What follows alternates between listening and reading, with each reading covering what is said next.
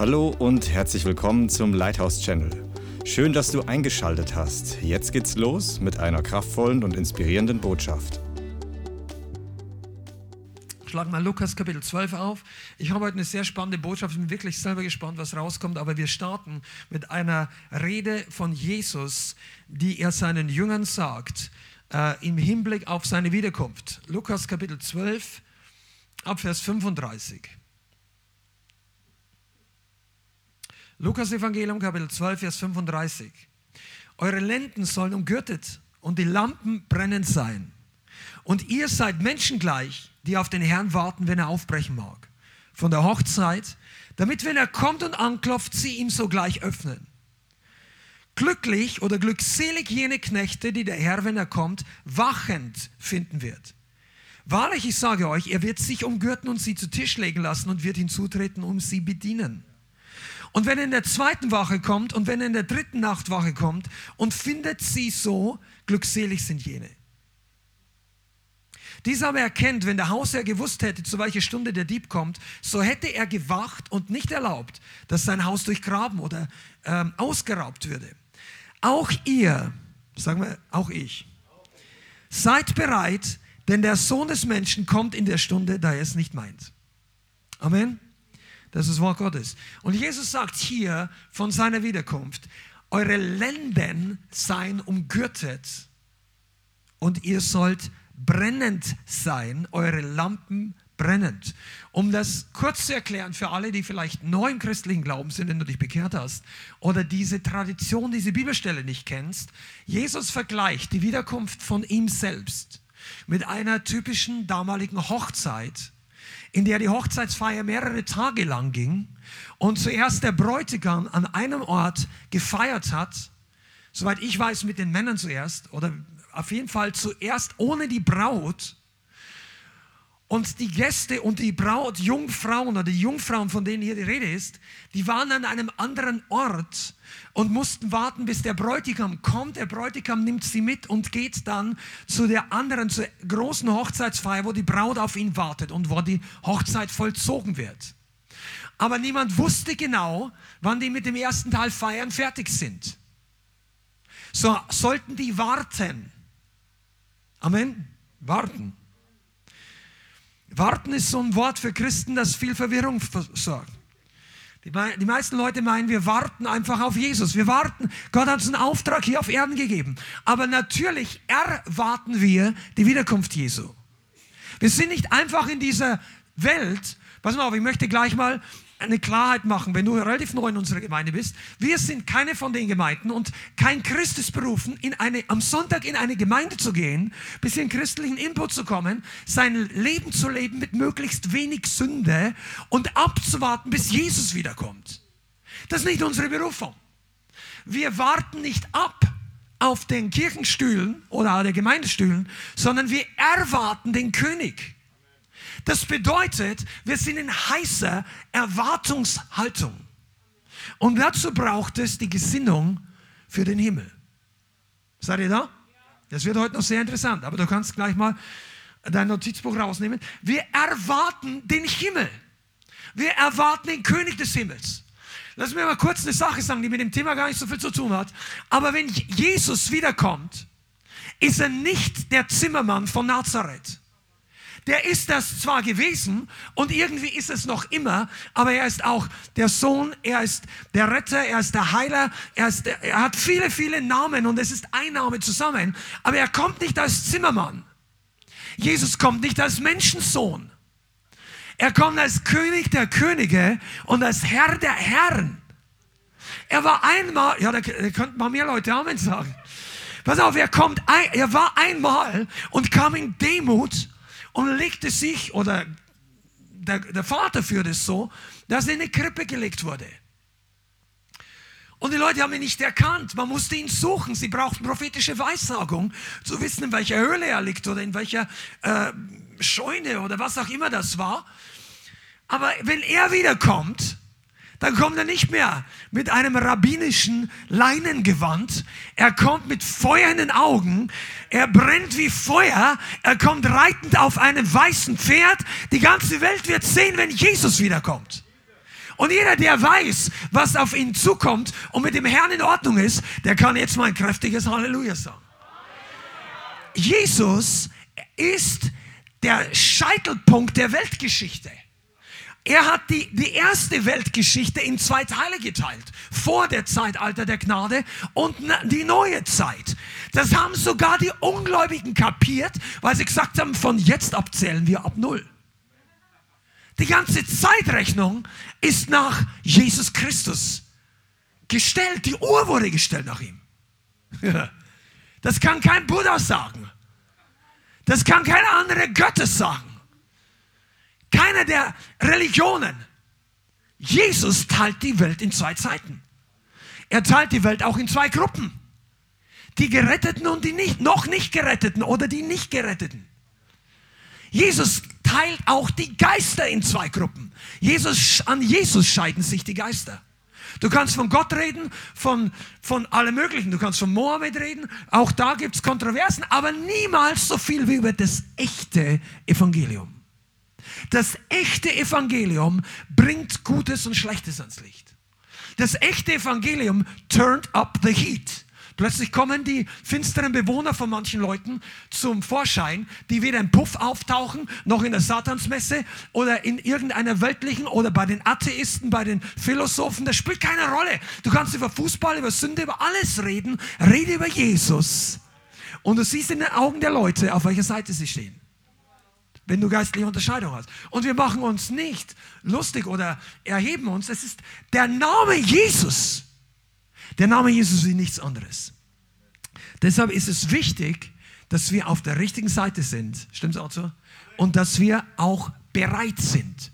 Nicht nur einquartiert ins richtige Lager. Weil ich, ich, wir werden vielleicht ein anderes Mal ausführlich darüber reden, aber ich gebe dir mal einen Teaser, der lässt eigentlich so richtig Furcht des Herrn auf das Volk Gottes kommen. Nicht alle im Reich Gottes werden am Ende im Himmel sein. Die Bibel und Jesus redet häufig davon, dass nicht jeder, der sich bekehrt hat, am Ende ankommen wird. Jesus sagt sogar in Bezug auf die Endzeit, er wird kommen und die Engel Gottes oder die Diener, das ist in bestimmten ähm, Gleichnissen bildhaft dargestellt, sie werden aussortieren aus seinem Reich. Diejenigen, die Böses tun, die Gesetzloses tun und so weiter und so weiter. Und danach werden sie die gute Ernte einfahren. Und danach, das steht geschrieben, bevor das Ende kommt. Das ist erstaunlich, weil viele Christen auf dieser humanistischen Prägung gerne glücklich werden wollen. Ach, wäre es nicht gut, wenn wir alle Christen am Ende alle zusammen sind? Natürlich wäre es gut, Gott möchte es mehr als wir.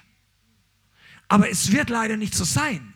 Und die Aufgabe von dir und mir und einer echten guten Gemeinde ist sicherzustellen, dass alle, wenn es irgendwie geht, die in die Gemeinde kommen, am Ende dabei sind. Amen. Möchtest du so jemand sein?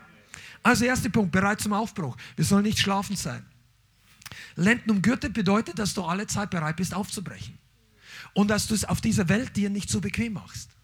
Dass du nicht einfach dir alles einrichtest, alles in Fernbedienungsreichweite, deine Chips, dein Ding und so weiter, die Bibel und deine Hobbys und deine Playstation oder deine Lieblings- oder die Lieblingssünden und du hast ein gutes Versteck für all diese Sünden, dass wenn die christlichen Nachbarn kommen, deine Brüder und Schwestern, dann hast du schnell versteckt, damit es keiner sieht. Das ist oftmals der Lebensstil von so manchen Christen. Und wir denken, Gott ist okay damit, weil er von Gnade redet. Aber Gott ist in seinem Herzen nicht okay damit, weil es dir und mir schadet. Und solch ein Lebensstil führt dazu, dass wir müde werden. Müde und träge, kraftlos, lustlos an geistlichen Dingen. Weiß jemand, wovon ich rede? Fünf ehrliche, Halleluja. Der Rest kann auch frei werden. Ich weiß zumindest schon. Lustlos, die Lust an geistlichen Dingen verliert man immer dann, wenn man sich zu viel beschäftigt mit den Dingen, die es nicht wert sind. Oder sich ärgert über Sachen, wo Gott sagt, shut up ist nicht deine Sache. Nimm keinen Anstoß. Bewahr dein Herz. Bewahr deinen Mund. Amen. Ich weiß, dass es heute ein bisschen Knäckebrot am Anfang ist, aber es wird noch besser. Vollkorn kommt auch noch. Nein, aber ein bisschen lächeln. Lächeln mal Nachbarn und sagen, es ist gut, dass du da bist. Es ist wirklich gut, dass du da bist. Es ist gut, dass du eingeschaltet hast. Wir sollen nicht schlafen. Wer, pass mal auf, wenn dir Schlafen am besten gefällt, dann hast du das echte Leben noch nicht entdeckt. Schlafen macht nur Spaß für solche, die am Tag nicht gut zu tun haben. Come on, wenn du wirklich, wie viele von euch schlafen gerne als Kinder? Wart ihr schon mal Kinder? Suggestivfrage, okay? Wenn du als Kind an Weihnachten, mal abgesehen von dem ganzen Klimbim, aber vielleicht erwartest du ein gutes Geschenk, weil du hast eine Oma oder Eltern, hast, ein, hast eine Wunschliste und die haben, und du hast das Gefühl, die haben dir dein Geschenk geschenkt. Wie viele von euch haben am letzten Tag geschlafen und wollten nie mehr aufstehen und am liebsten hatte ich alles? Niemand.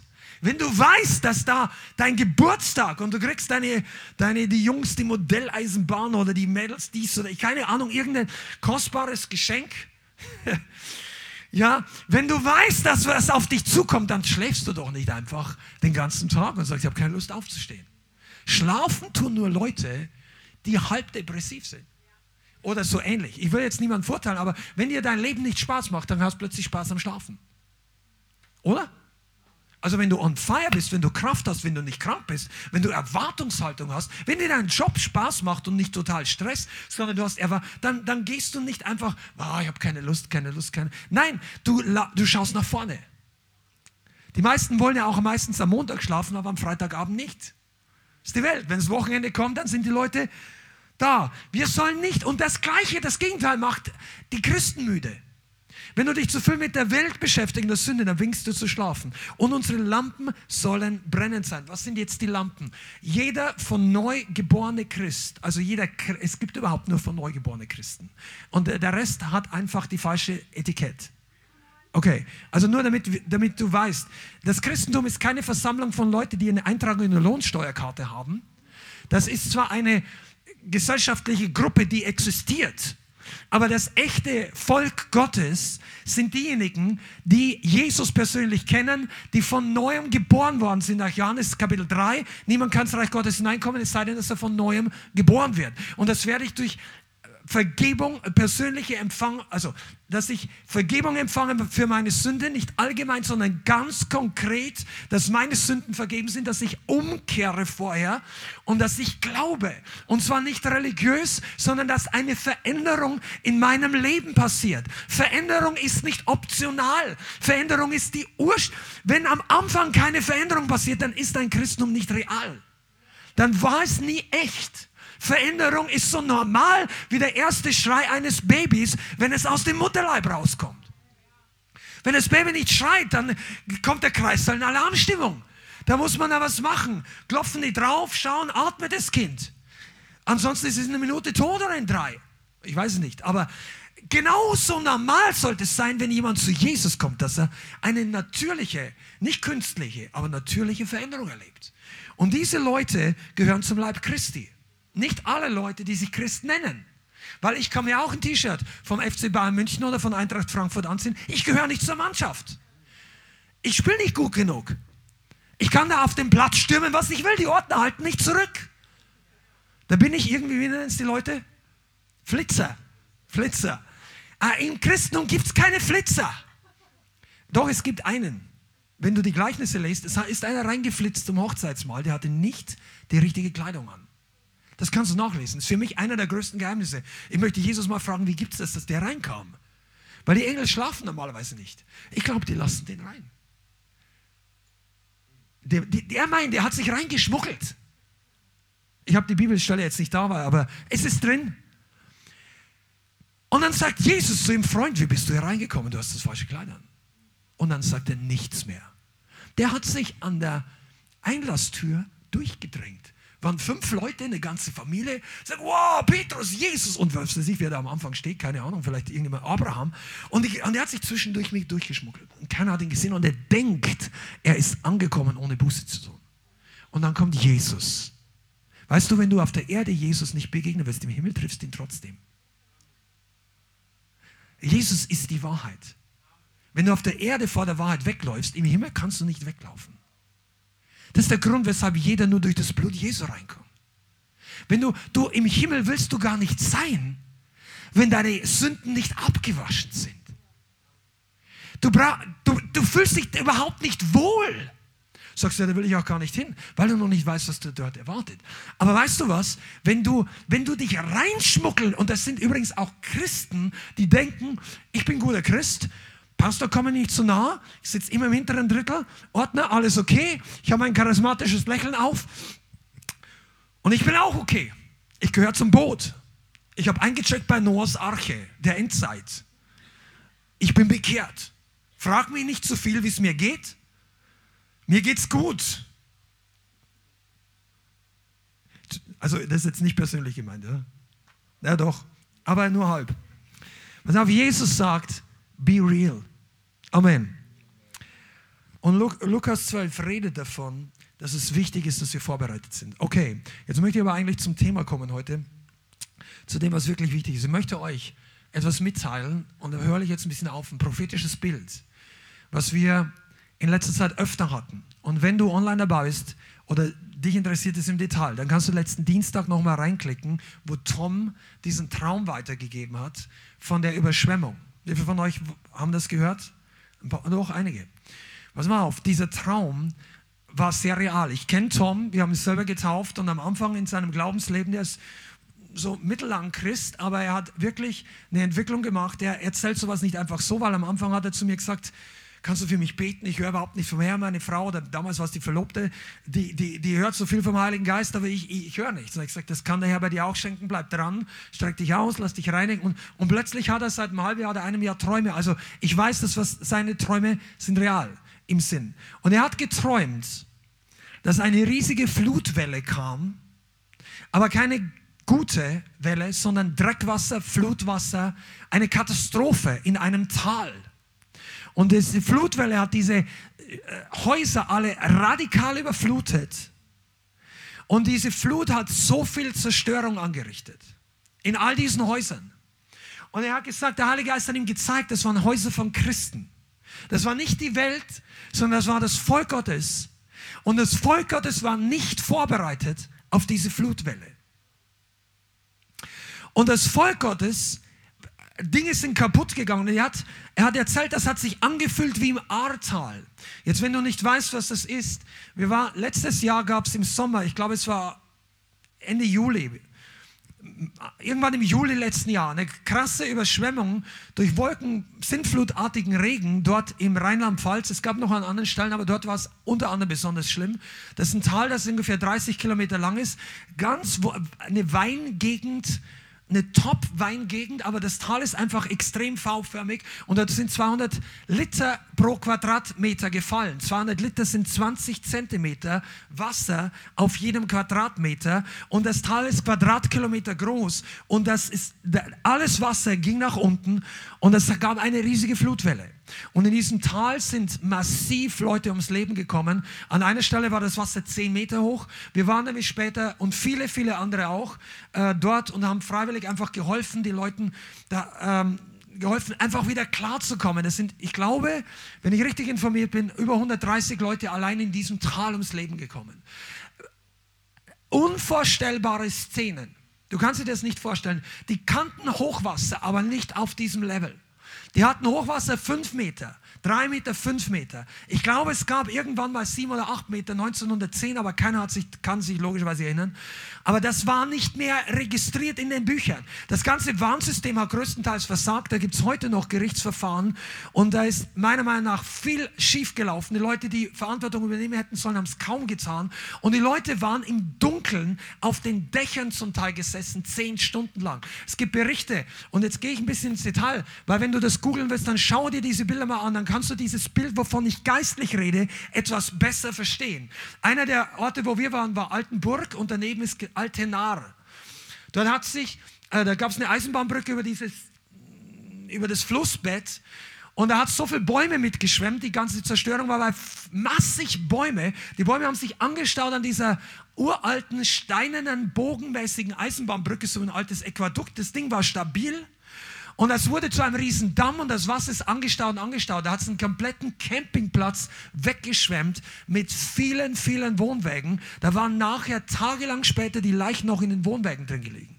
Wenn du die Bilder davon sehen willst, dann warte, das ist kein Scherz, nächste Woche oder übernächste Woche werden wir unseren Jahresrückblick letztes Jahr ähm, über alle Highlights von unserer Gemeinde auf YouTube stellen und da haben wir ein, zwei Minuten auch von unserem Hilfseinsatz in Ahrtal und da kannst du diese Katastrophenbilder sehen. Da waren Häuser, die wurden überschwemmt bis über die Kante des zweiten Stocks. Da gab es Berichte, wo Leute sagen, 80, 90-jährige Leute haben sich geflüchtet in den ersten Stock und die haben nicht geglaubt, dass das Wasser so hoch kommt. Und dann ging das Wasser bis in den ersten Stock und dann hat sich die Frau noch in die Badewanne geflüchtet, weil sie gedacht hat, naiv, dort ist, die haben das noch nie erlebt. Dann ging das Wasser, das ist Dreckwasser, das sieht aus wie Klobrühe, das ist braun, stinkend, das war ekelhaft voll kontaminiert mit Öl und dann hat das in der Badewanne noch überflutet und der Ehemann hat sie dort nicht mehr rausgekriegt, weil sie alt, schwer waren, glitschig und sie hat zuschauen müssen, wie seine Frau in der Badewanne ertrinkt und er ist noch aufs Dach gekommen. Da gab es Stories, die kannst du dir nicht vorstellen. Und das ist eine Flutkatastrophe, die existiert hat. Und äh, wir haben mit einem gesprochen, wir kennen ja auch Leute, vielleicht äh, äh, Rebecca schaust du auch zu, und ähm, die, die, der hat gerade vier Häuser verloren, also sein Elternhaus, der hat noch ein anderes Haus gehabt. Und die haben oben zehn Stunden im Dunkeln gewartet auf dem Dach für Rettung. Da muss man sitzen. Während du Leute, Leute haben gesehen, und der Grund, warum ich es so detailliert beschreibe, ist die Predigt heute. Glaub mir, das macht alles Sinn. Okay? Wir haben mit, in Altena haben wir mit dem Hotelbesitzer geredet, der hat das größte, mehrere Hotels mitten, das ist ein kleines Dorf. Und da gab es eine große Brücke, also die Hauptbrücke über den kleinen Fluss, das ist ein kleiner Fluss. Und er hat gesagt, und der, die Brücke, das Ganze ging so hoch, dass bei ihm im Hotel erst im Dachgeschoss sicher war. Alles andere wurde weggeschwemmt bzw. überflutet. Und dann staunt er raus und sagt, ich glaube, ich sehe nicht richtig. Es schwimmt ein komplettes Haus auf dem Fluss an, durch die Dorf durch über die Brücke. Die Brücke war überflutet, alles war überflutet, ein komplettes Haus mit Bodenplatte einfach weggeschwemmt. Und einfach bis zur nächsten Brücke. Später haben sie erfahren, dass da noch Leute drin waren. Die haben sie nie mehr gefunden. Und dieser Traum, Tom hat gesagt, das war noch im Traum wesentlich schlimmer als in dieser Flut. Und er hat gesagt, die Leute waren nicht vorbereitet. Und sind Leute, und so viel ist kaputt gegangen.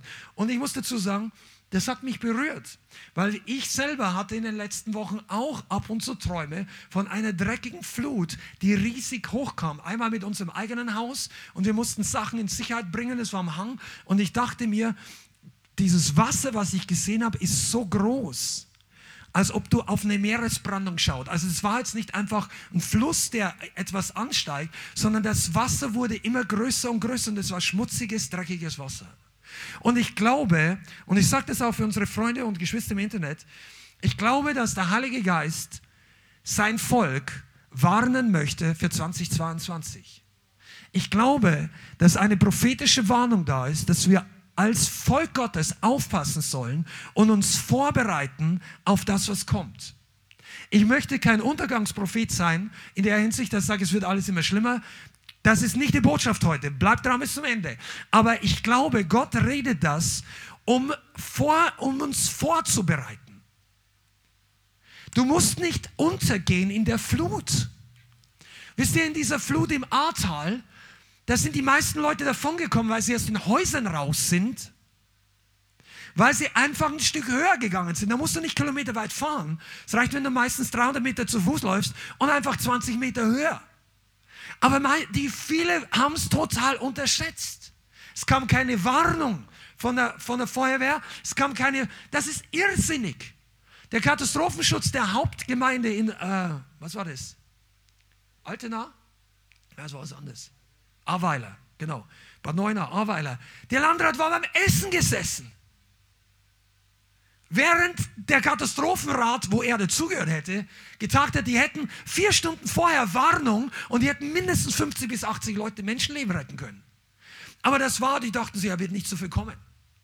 Weißt du, und das ist die Haltung, die hat die Leute in der Titanic das Leben gekostet teilweise. Und das kostet Leute im Leib Christi geistlich das Leben, wenn die Warnung nicht rechtzeitig oder klar genug kommt. Warnung ist nie was Negatives. Dein Auto hat auch Warnlampen. Und wer ein bisschen was von Technik versteht, sind die gelben Lampen sind okay, da musst du in die Werkstatt, wenn eine gelbe Meldung angeht, wenn du ein bisschen moderneres Auto hast. Also alles vor 2000 hat nur rote Lampen. Aber die, die etwas moderneren, dann gelb ist noch keine Alarmstimmung angesagt, du musst nur aufpassen. Und bei rot musst du wirklich schauen. Stell das Auto ab oder sonst irgendwas, ja. Aber fahr nicht einfach weiter, du machst, ruinierst das Auto oder gefährdest dein Leben. Und im Geist gibt es auch rote Warnlampen. Deshalb redet Jesus, sei bereit. Weißt du, manche Christen ärgern sich, weil der Pastor zu deutlich ist. Und ich rede gar nicht von mir, aber ich, viele Predigten, Erweckungsprediger, sagen, ja, wie kann man so predigen? Weißt du was, die Warnlampe tut zwar weh, aber ist besser als der Absturz. Besser, du gehst, es ist unangenehm, wenn du zum Doktor musst, weil er sagt, wow, sie haben eine ernste Krankheit, aber besser als zum Doktor als in dem Friedhof. Besser dein Auto mit einiges Geld reparieren lassen, als wegschmeißen. Besser auf der Erde ansto oder wachgerüttelt werden, angestoßen werden, meine ich, als wenn es zu spät ist, aufzuwachen, wo es dir nicht, nicht mehr hilft. Es gibt für die Entrückung keine Vorwarnung. Ich sage jetzt auch nicht, dass morgen die Entrückung kommt. Ich persönlich glaube, dass vorher noch einiges passieren wird. Das heißt aber nicht, dass für dich und für mich unser Leben morgen nicht zu Ende sein kann. Die Tatsache, dass ich persönlich nicht glaube, dass morgen gleich die Entrückung kommt, weil ein paar prophetische Ereignisse noch nicht erfüllt sind, heißt nicht, dass unser Leben morgen nicht vor Jesus stehen könnte. Deshalb müssen wir immer bereit sein. Amen. Sei bereit. Get ready. Diese Flut steht für ein Bild und es mehrere Sachen. Es bringt Zerstörung. Jetzt sagst du, ja, ist ein prophetisches Bild. Ich will lieber die Bibel lesen. Amen. Gut, dass du sagst. Lukas Kapitel 6. Die Bibel spricht öfter von Flut. Weißt du das? Nicht nur Noah. Lukas 6, Vers 46. Das ist Arweiler im Neuen Testament. Lukas 6, Vers 46. Was nennt ihr mich aber Herr, Herr und tut nicht, was ich euch sage? Jeder, der zu mir kommt und meine Worte hört und sie tut, ich will euch zeigen, wem er gleich ist. Er ist einem Menschen gleich, der ein Haus baute, grub, vertiefte und den Grund auf den Felsen legte. Als aber eine Flut kam, stieß der Strom an jenes Haus und konnte es nicht erschüttern, denn es war auf den Felsen gegründet. Der aber gehört und nicht getan hat, ist einem Menschen gleich, der ein Haus auf die Erde gebaut oder auf den Boden ohne Grundmauer. Der Strom stieß daran und sogleich fiel es und der Sturz jenen, jenes Hauses war groß.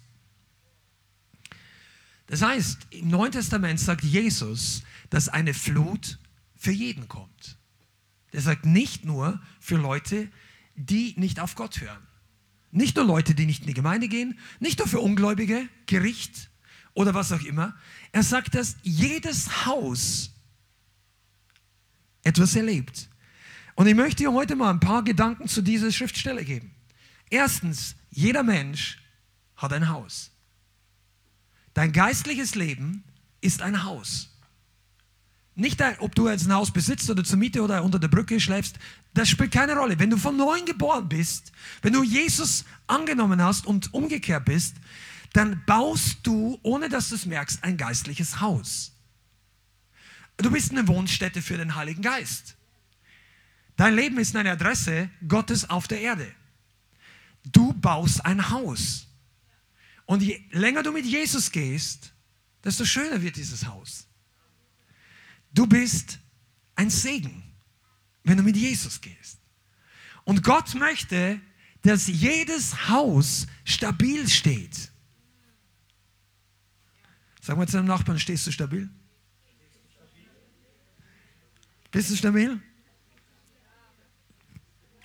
Pass auf, wir müssen heute uns ein bisschen damit auseinandersetzen, wie ist unsere geistliche Statik.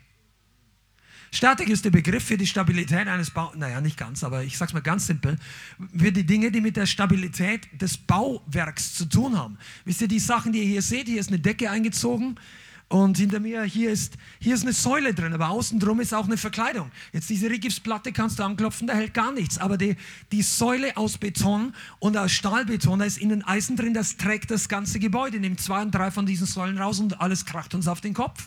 Du kannst aber den Teppich und diese Dinge herausnehmen, der macht nichts. Wie stabil steht dein Haus?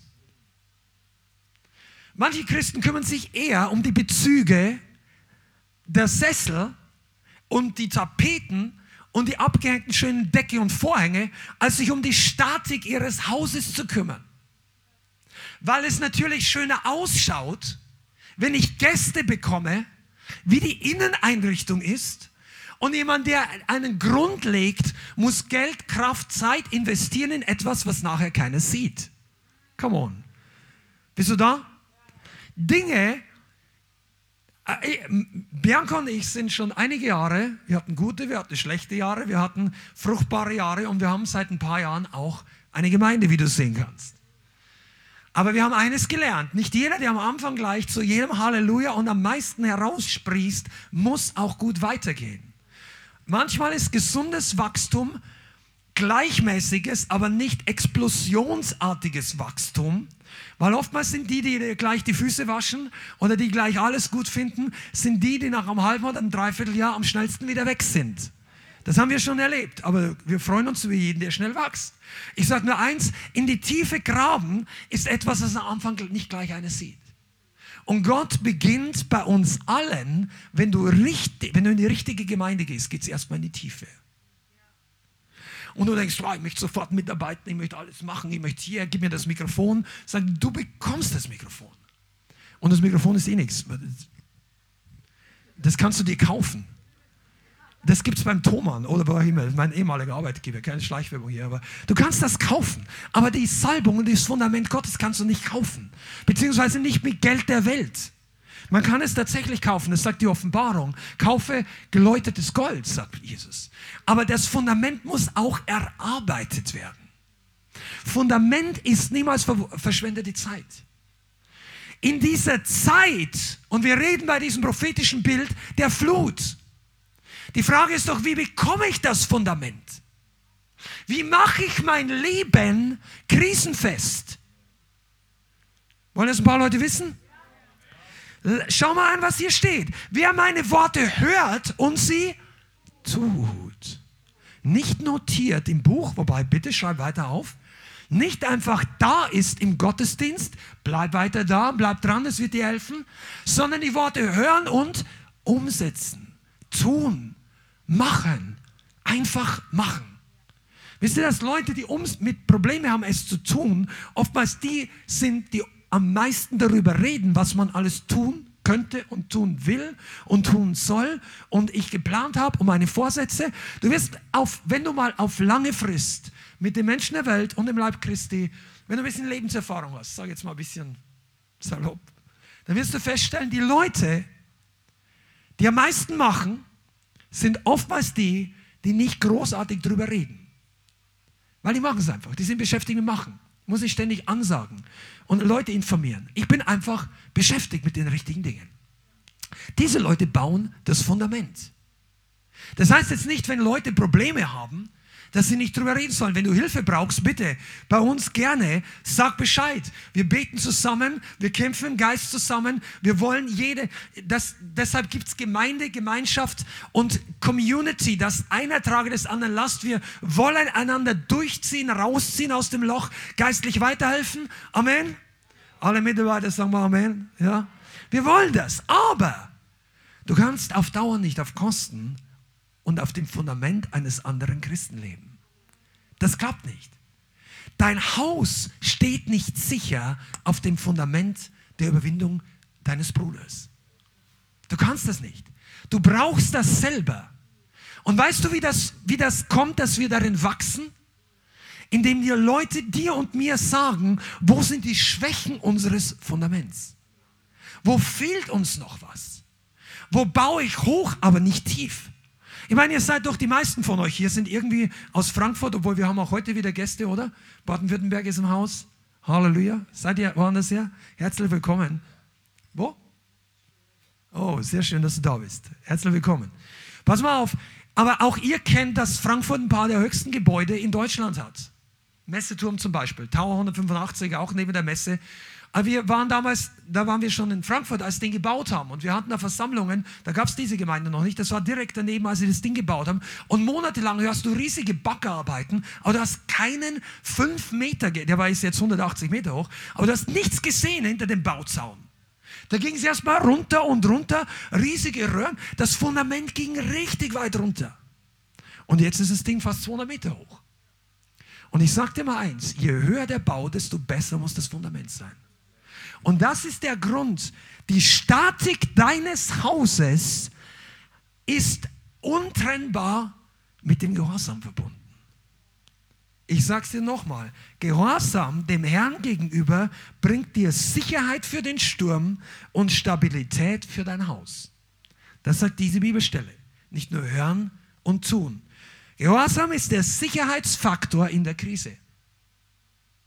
Das kannst du dir aufschreiben in jeder Krise, Corona, was immer dazu kommt, der Gehorsam, das Wort Gottes hören und tun, ist der Sicherheitsfaktor für jede Krise.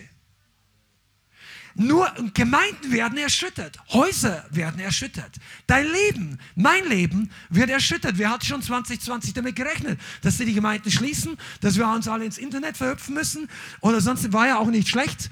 Wir grüßen alle Gäste aus der Schweiz auch und wo auch immer. Aber das war für uns unangenehm.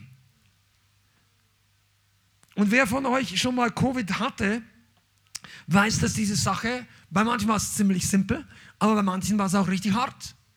Und, und deshalb ist es, es kann diese Geschichte sein, es kann, vielleicht hast du deinen Job verloren wegen der Corona-Krise.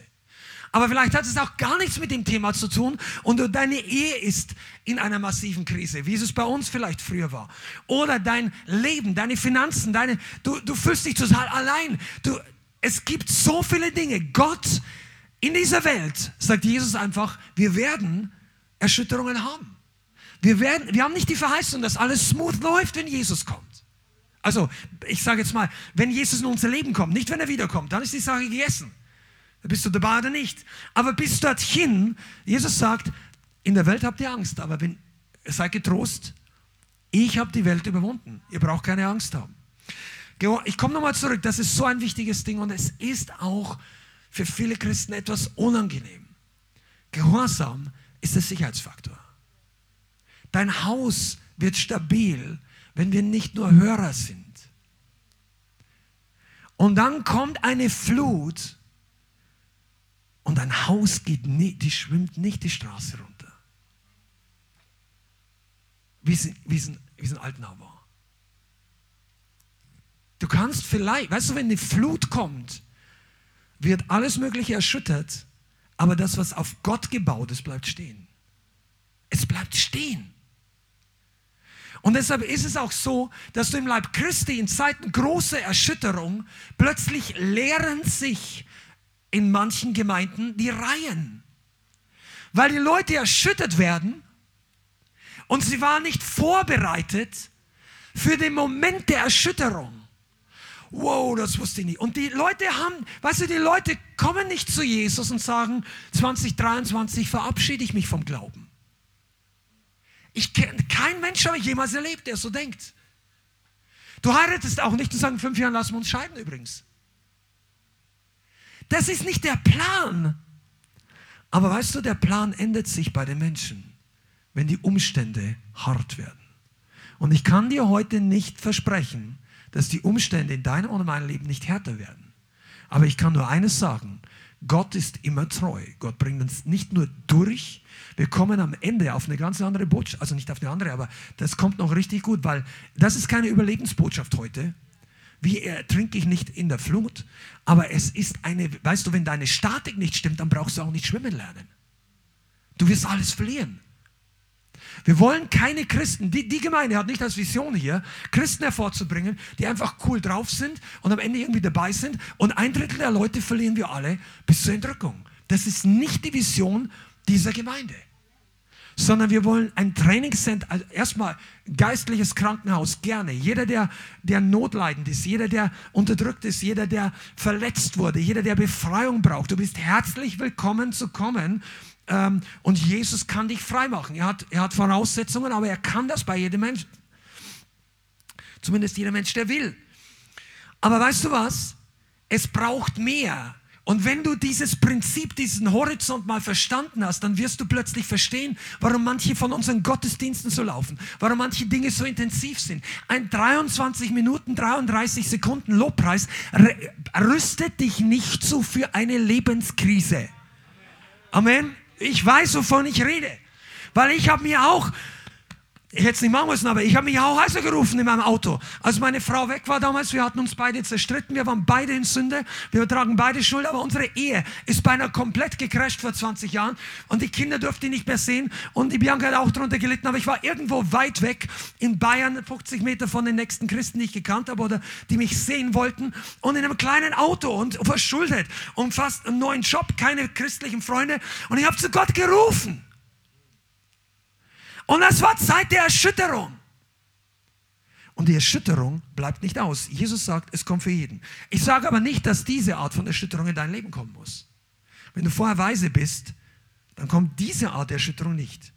Okay, was ist jetzt der Weg zur Vorbereitung? Okay, Vorbereitung für die Flut. Zwei große Punkte. Erstens, Dreck beseitigen und Gehorsam lernen. Wenn wir nicht stabil stehen, dann gibt es Gründe in unserem Leben. Und viele Christen laufen zu blauäugig hinein. Und sagen, kannst du für mich beten? Amen. Komm nach vorne. Am Ende hast du Gelegenheit. Aber du, es kommen in diesem kommenden Jahr Situationen, die werden herausfordernd. Ich weiß das. Es wird, du musst keine Angst haben. Keine Angst. Keine Angst. Aber kein Leichtsinn. Bitte, das ist mein Ratschlag, auch wenn du nicht zur Gemeinde gehörst. Mein Ratschlag, verschwende nicht die Zeit, in der du dich geistlich vorbereiten könntest. Leb nicht auf einer Sonnenoase in deinem Wohnzimmer, während draußen sich ein Sturm zusammenbraut und du, er trifft dich unvorbereitet. Gott gibt uns und Jesus diese Warnungen, um uns vorzubereiten. Das heißt, was wird weggeschwemmt? Die Sachen, die nicht auf Jesus gebaut sind. Das heißt, ich soll mein Haus checken. Gibt es Dinge in meinem Leben, die Gott nicht gefallen? Habe ich, verlasse ich mich auf Sachen, die nicht tragen, wenn die Krise kommt? Verlasse ich mich auf meinen Job und auf meine Karriere? Wenn du einen guten Job hast, und einen aufsteigenden Möglichkeiten. Ich sage gar nichts dagegen.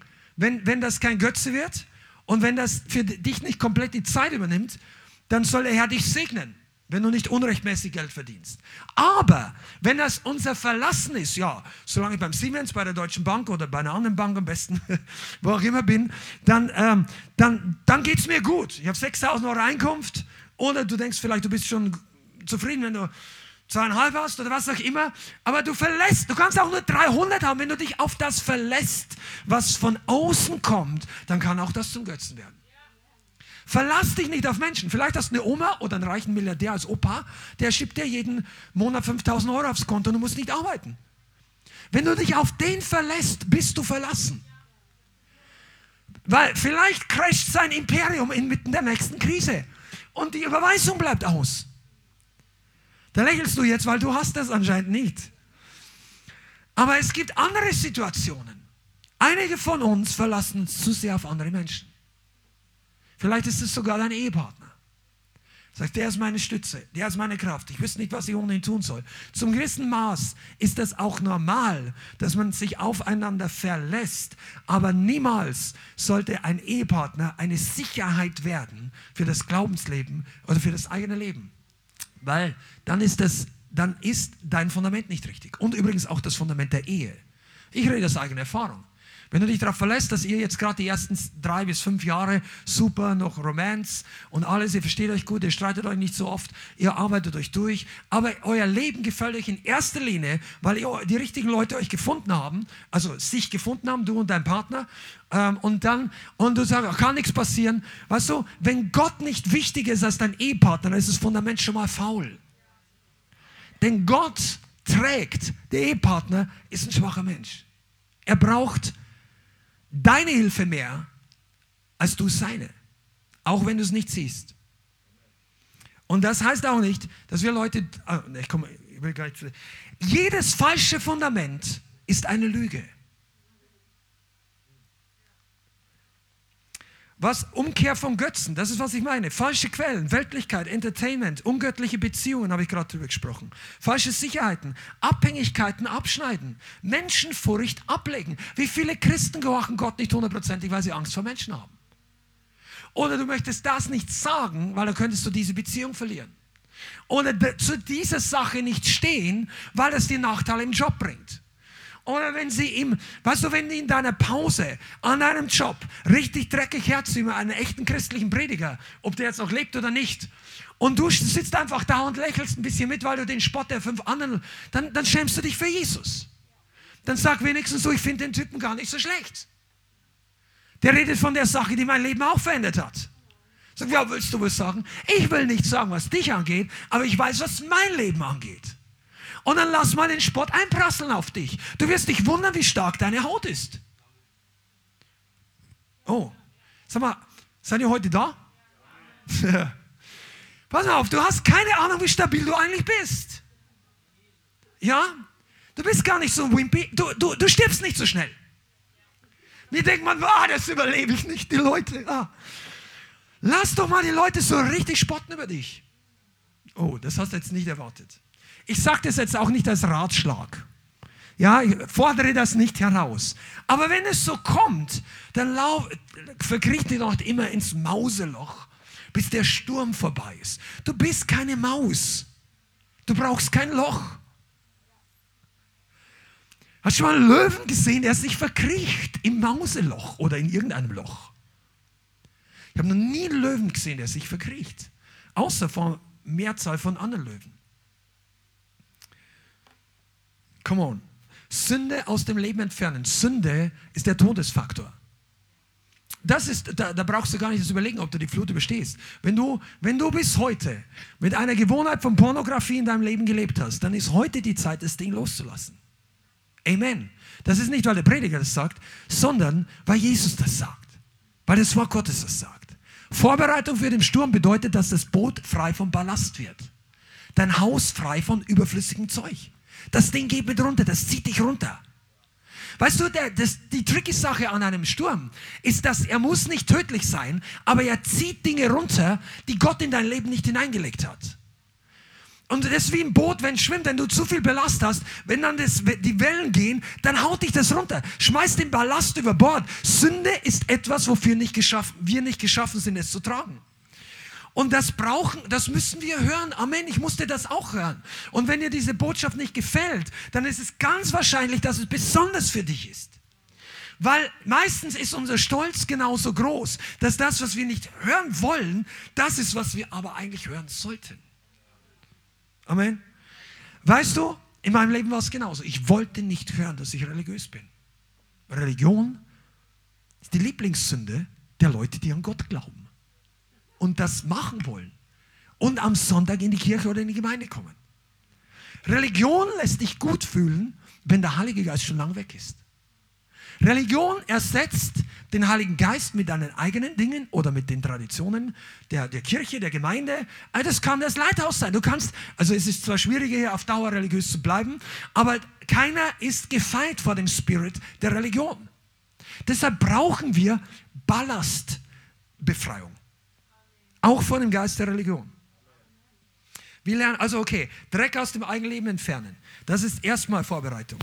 Zweitens solltest du, oder ich, ich glaube, ich soll bei dem Punkt noch ein bisschen bleiben.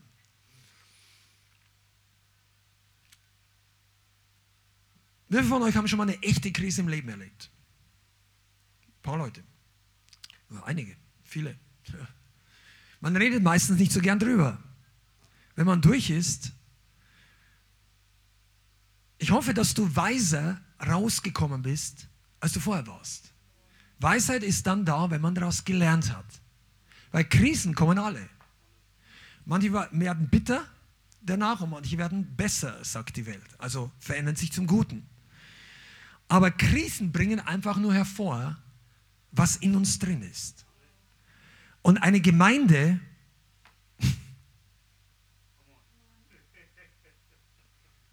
willst du es wirklich hören? Dein Coach sollte deine Trainingskrise sein. Das gilt für alle. Coach, Coaching, geistliches Coaching, Jüngerschaft. Dein, zum Beispiel, das war ein Beispiel, dein Coach sollte deine Trainingskrise sein, damit du für die echte Krise vorbereitet bist. Warum ich das sage, ist nicht, weil wir hier so diese Kultur haben, aber wundere dich nicht eben. Weißt du, deshalb kann ein echter Pastor, ein echter Coach niemals nur der beste Buddy und Freund sein, weil es gibt Momente, wo du mit deinem Freund nicht mehr zum Bier trinken gehst, weil er dir Sachen sagt, die du willst. Ah. Aber dein Pastor hat die Aufgabe von Gott bekommen. Und wenn er dir das nicht sagt, dann ist er ein Mietling und kein echter Pastor. Aber das ist ein anderes Thema. Weißt du, du brauchst, wenn wir für Krisen trainieren, dann trainieren wir dafür, dass Dinge plötzlich offenbar werden. Wie werden Leute stark in der Armee oder irgendwo, wo es, ich weiß nicht, irgendein Sportwettkampf, wo wirklich körperliche Kraft gebraucht ist. In der Armee ist es ja in der Grundausbildung, in der Bundeswehr ist es, Bundeswehr ist ja nicht so, gehört nicht zu den Top-Armeen in, in der Welt, würde ich jetzt mal behaupten, ohne Deutschland schlecht zu reden. Ja, ja, die Israelis, Marines, Navy Seals, Okay, Arthur, du darfst nachher, geh zu Arthur, Arthur erklärt dir alles Besseren. Aber pass mal auf, was ich sagen will, das Training, soweit ich weiß, ist bei manchen Eliteeinheiten das Training härter als das, was sie erwarten, dass im Einsatz kommt.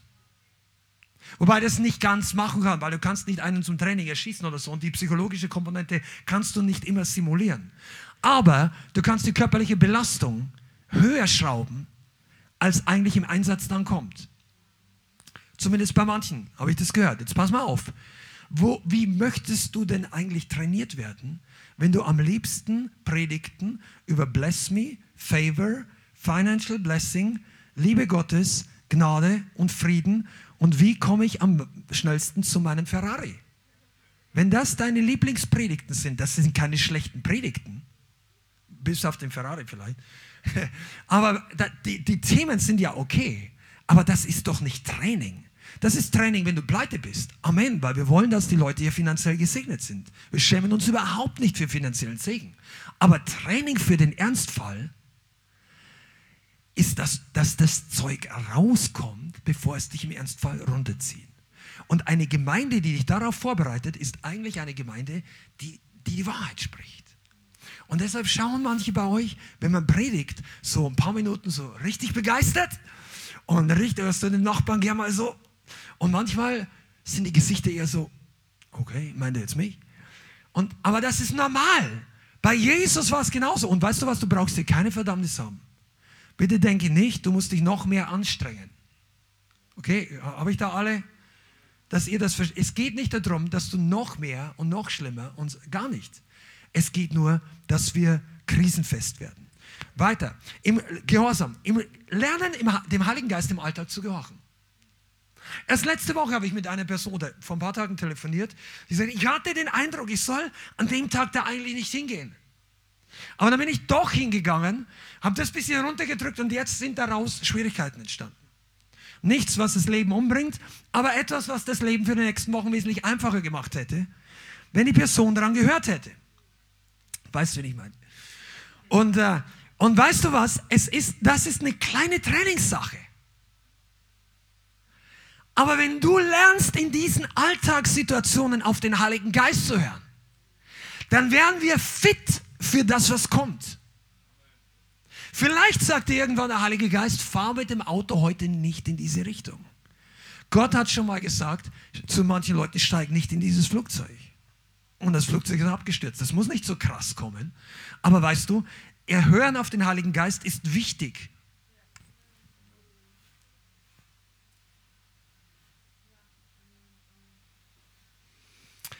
Ich glaube, diese Krise oder dieser Test, was 2022 kommt, das wird nicht einfach nur wie Corona so weitergehen. Ich will jetzt gar nicht politisch werden und ich will jetzt nicht Prophet sagen, dass ich sagen kann, hör Corona auf oder nicht.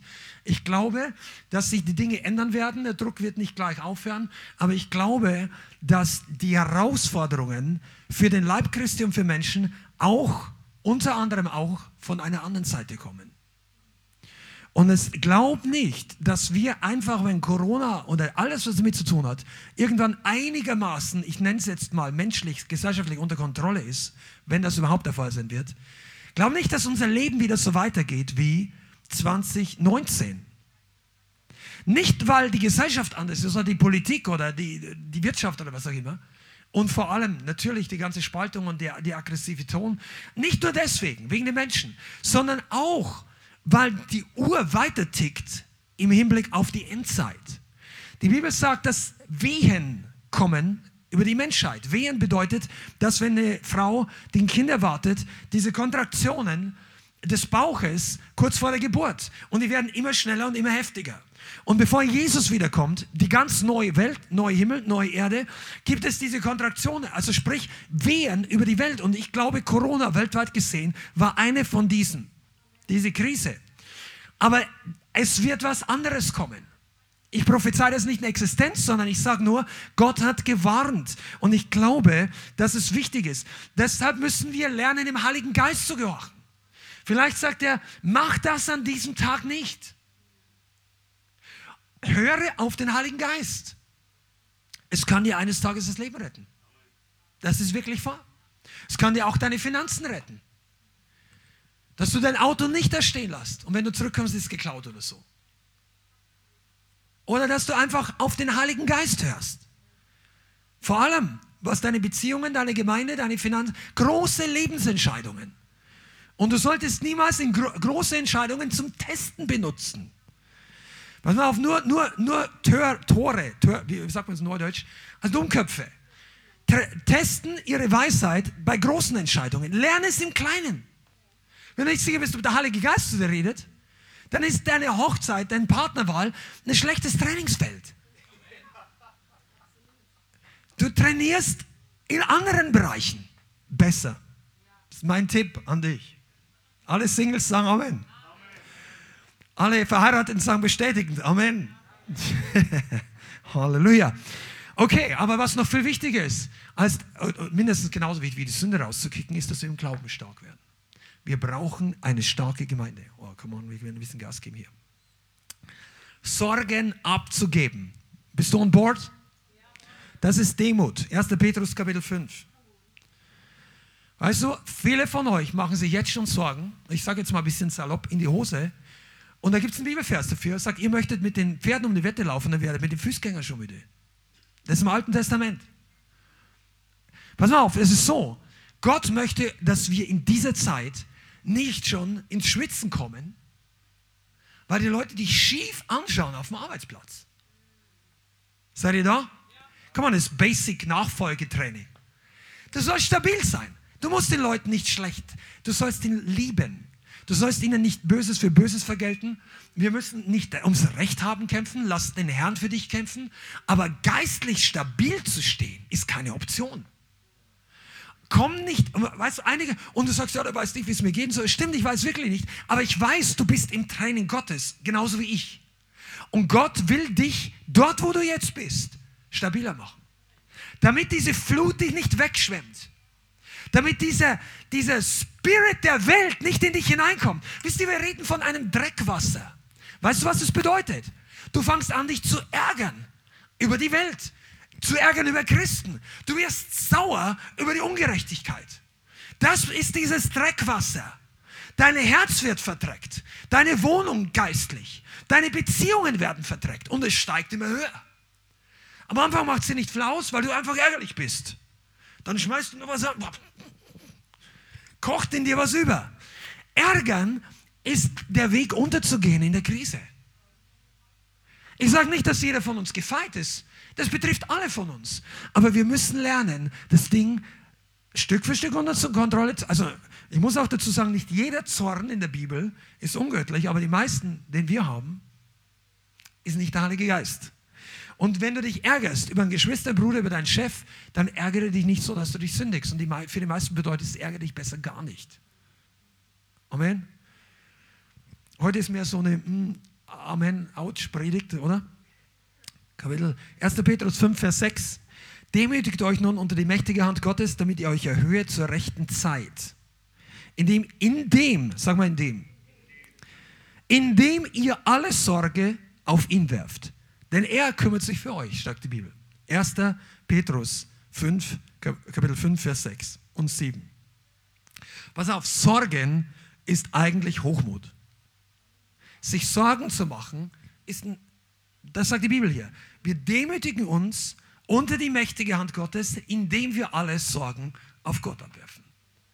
Das heißt, die Sorge, ob du nächstes Jahr noch was zu essen hast oder noch einen Job oder dies, diese Sorge sollst du Gott abgeben.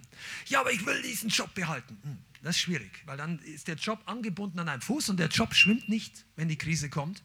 Und wenn du an den angebunden bist, dann ertrinkst du. Oder etwas anderes, dein Lieblingshobby, deine Lieblingsstadt, deine Lieblingsfernsehsendung, deine Lieblingsperson. Du musst dich lösen können. Und das ist Demut. Sorgen auf ihn zu werfen. Und pass mal auf, wenn du noch relativ neu im Glauben bist und sagst, ich, das klingt so, so geistlich, ich hab, meine Probleme sind eh schon genug. Kein Thema. Aber die Prinzipien sind die gleichen, auf jeder Ebene. Mach dir keine Sorgen.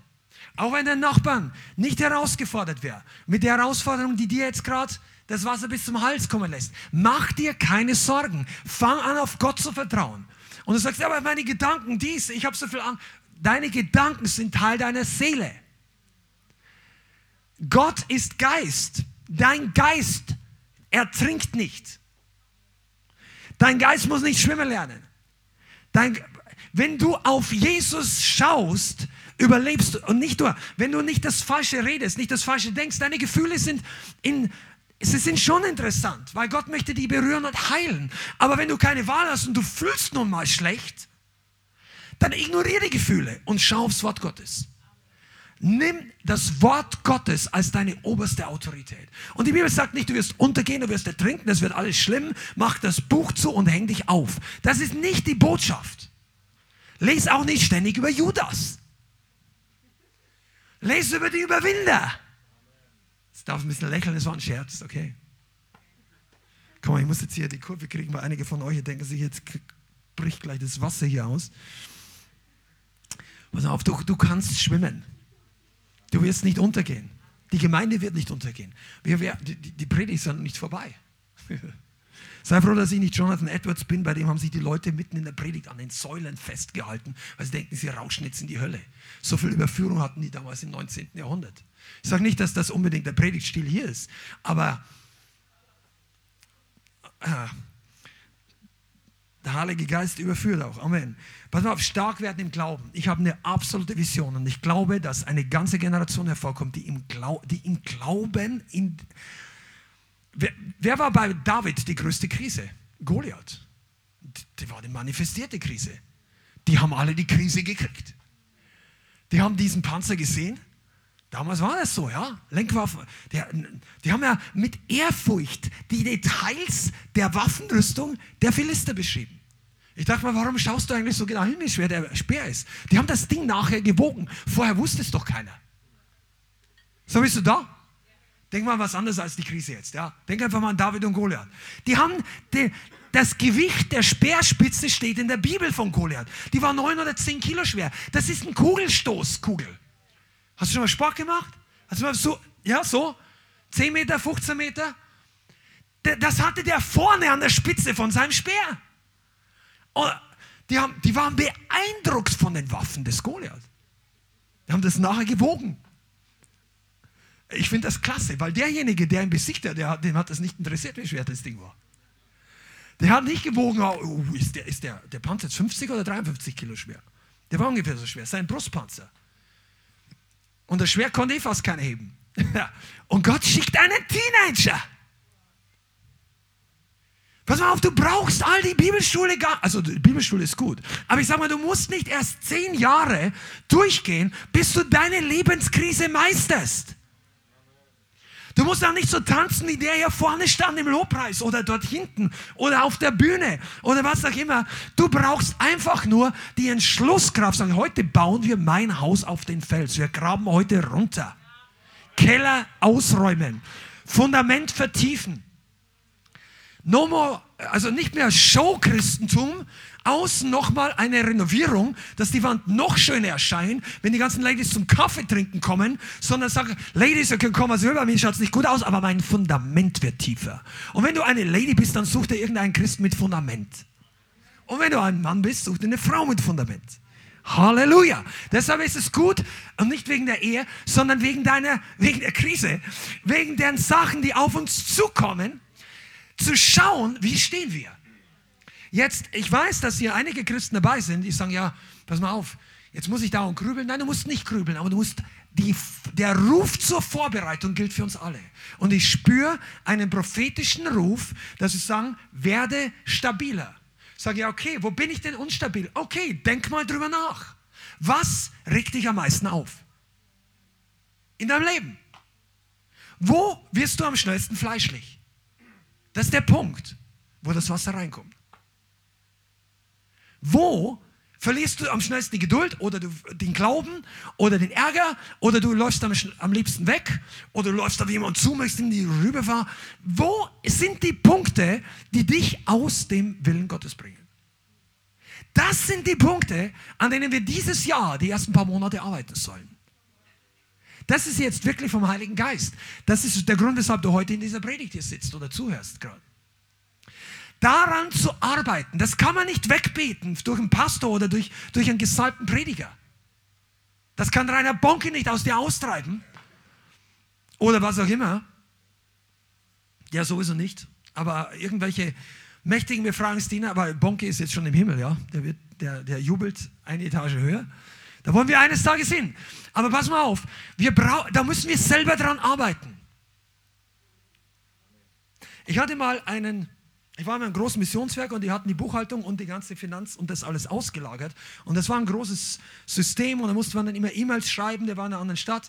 Und dann war eine komplizierte Sachlage und dieses und so. Und dann kam irgendwann, das war ein erfolgreicher Geschäftsmann, der hat Haufen Leute betreut, einfach ein ganz kurzes E-Mail zurück zu jemandem, sag einfach machen. Also groß muss es so, so, ist es zu kompliziert. Nein, er schreibt zurück, einfach machen. Unterschrift so und so. Mach's einfach. Und ich habe mir gedacht, da ist so viel Weisheit drin. Was weißt du denn eigentlich schon, dass Gott zu dir gesagt hat, du hast es nicht gemacht? Das ist die Stabilität unseres Hauses. Und ich sage, ja, muss ich das selber schaffen? Nein, es ist nicht unsere Kraft, es ist nicht unser eigener Wille, aber es ist unsere Entscheidung. Und du kannst das. Und ich sage dir mal was anderes, weil mich alles so anschaut wie, pff, nicht alle. Ich übertreibe jetzt ein bisschen hier. Schau dich mal in den Spiegel zu Hause. Das ist manchmal sehr hilfreich, um das Lächeln zu lernen. Musste ich auch, darf ich lernen. Pass mal auf, wenn du, wenn du lernst, die Dinge umzusetzen, dann wirst du wachsen. Und das Wachstum macht am meisten Spaß als Christ. Es gibt nichts, wie, das schmeckt wie Freiheit. Wenn du nämlich mehr lernst, Gott zu gehorchen, dann kommt Freude in dein Leben. Weil das schlechte Gewissen raubt, das zieht dir die Freude jede Woche wieder raus. Das Ding, oh, ich sollte eigentlich das. Oder ich mache das. Jetzt habe ich doch nicht gebetet. Und sag, du musst das ja nicht. Aber wenn der Heilige Geist dir anstupst, dann verlieren wir die Power, die du im Gottesdienst vielleicht empfängst, weil wir im Alltag mit Jesus nicht Schritt halten. Und das ist der Punkt, wo wir fester werden können. Amen. So, und jetzt drehe ich ein bisschen rum.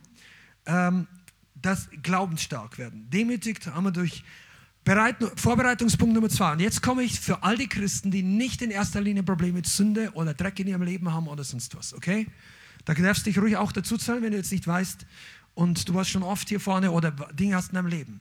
Pass auf, Jesaja 54, Vers 17 sagt: Keine Waffe gegen dich geschmiedet soll es gelingen. Jesaja 54, Vers 17. Keiner Waffe, die gegen dich geschmiedet wird, soll es gelingen. Und jede Zunge, die vor Gericht gegen dich aufsteht, wirst du schuldig sprechen. der, die Krise kommt nicht nur für Leute, die im Ungehorsam sind, nicht nur Leute, die Probleme mit Götzendienst haben, nicht, die, das, der Sturm kommt für alle, auch für die Leute, die auf Fels gebaut haben. Und ich möchte einigen von euch sagen und einige, die heute zu Hause seid, wer krank oder nicht hier sein könnt, ähm, ist eine ganze Reihe Leute heute nicht da. Pass mal auf, keine Waffe, die der Teufel gegen dich geplant hat, 2022, wird erfolgreich sein.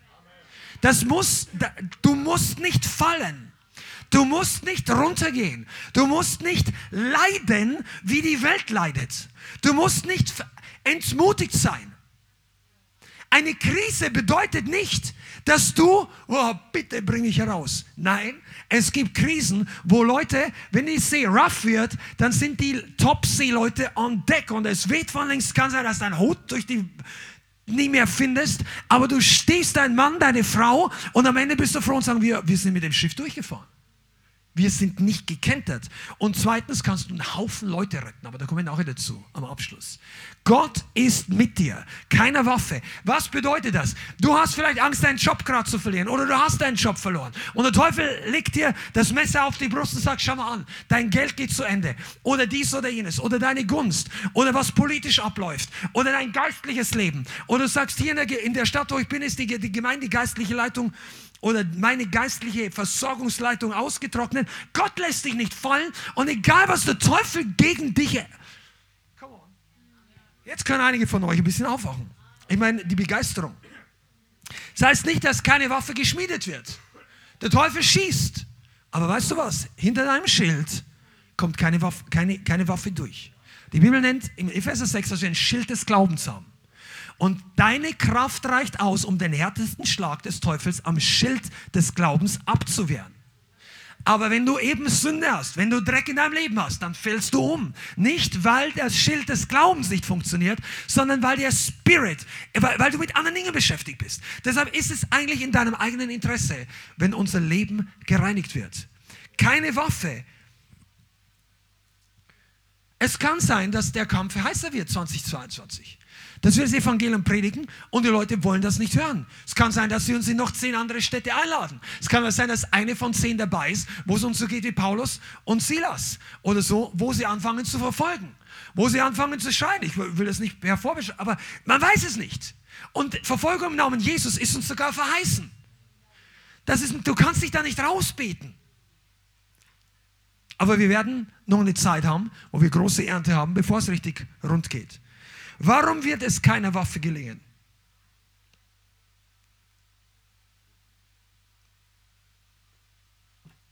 Wollen wir ein bisschen Interaktion? Warum wird es keiner Waffe gelingen? Come on. Okay, traut euch nicht sagen. Ist nicht so schlimm, man kann auch was Falsches sagen. Pass auf, der Herr steht zu seinem Wort. Gott erfüllt sein Wort. Sein Wort ist eine Waffe an sich. Das sagt äh, Hebräer 4, Vers 12, glaube ich, ist es. Denn das Wort Gottes ist lebendiger und schärfer als jedes zweischneidige Schwert. Um zu trennen. Wahrheit und Unwahrheit, Geist und Fleisch. Das Wort Gottes ist die Waffe, auch Epheser 6. Das Schwert des Geistes. Das ist eine Angriffswaffe. Die ist nicht nur für den Prediger oder für drei oder fünf Zeugnisgeber oder Evangelisten. Deine Waffe, manche von euch benutzen das Schwert Gottes, um Salami zu schneiden. Das ist nicht die Bestimmung fürs Wort Gottes. Du solltest das Wort Gottes nutzen gegen deinen Feind. Du solltest, das Wort Gottes ist nicht nur Waffe. Das Wort Gottes ist Brot. Es ist Wasser. Es ist Leben. Es ist augenöffnend. Es ist der Weg ins Licht. Es ist das Licht. Das Wort Gottes ist wahr. Das Wort Gottes ist phänomenal. Aber es ist eben auch eine Waffe. Und eine Waffe ist kein Kunstgegenstand. Manche von euch, ihr wollt als Künstler durchkommen durch die Krise. Du musst als Soldat durch die Krise gehen, nicht als Künstler. Mann, das soll ich nicht sagen, aber das müssen einige lernen. Dein Lobpreis muss nicht künstlerisch aussehen. Du kämpfst ums Überleben. Manchmal. Ja, dann preis den Herrn, bis der Teufel weicht. Nicht bist du, oh, ich kann hier nicht so, der Ton war falsch, oh, ich sehe nicht gut aus vor der Kamera. Oder dann vor, vor dem Nachbarn, deine Kamera ist ja nicht die hier vorne, dein, dein Hintermann ist deine Kamera. Darf ich mich so bewegen? Die beobachten mich alle hinten. Ja, du darfst dich so bewegen in dieser Gemeinde. Ihr wisst die Abstandsregeln, aber du hast genügend Platz. Du kannst noch mehr tanzen, du kannst dich drehen und so weiter. Halleluja! Halleluja ist übrigens Teil des Lobpreises. Einige von euch könnten den Verstärker jetzt auf Stufe 3 aufgedreht haben. Oh ja. Der Herr steht zu seinem Wort. Was ist die Waffe, die er uns gibt? Sein Name. Sein Name. Komm mal, ich gebe jetzt eine ABC-Schulung, wie, wie, du, wie du kämpfst in der Krise. David ging Goliath gegenüber und Goliath hat seine ganze Liste, alle Bedrohungen, alle Einschüchterungen, 80 Mal schon, 40 Tage, zweimal am Tag, kam er runter und hat mir gesagt, ja, ihr, ihr alle bla bla bla und hat geflucht und geflucht bei seinen Götten und Götzern. Und, er, und dann sagt ihm David, du kommst mit Krummschwert, mit Speer, mit, mit, mit den größten Waffen, die wir alle kennen. Und dann sagt David, ich aber komme mit dem Namen. Dem Namen des lebendigen Gottes, den du verhöhnt hast. Und in seinem Namen wird heute dein Kopf rollen. Sagt David. Weißt du, was es bedeutet? Der gleiche Name, der Goliath entmachtet hat, ist der gleiche Name, der dich gerettet hat.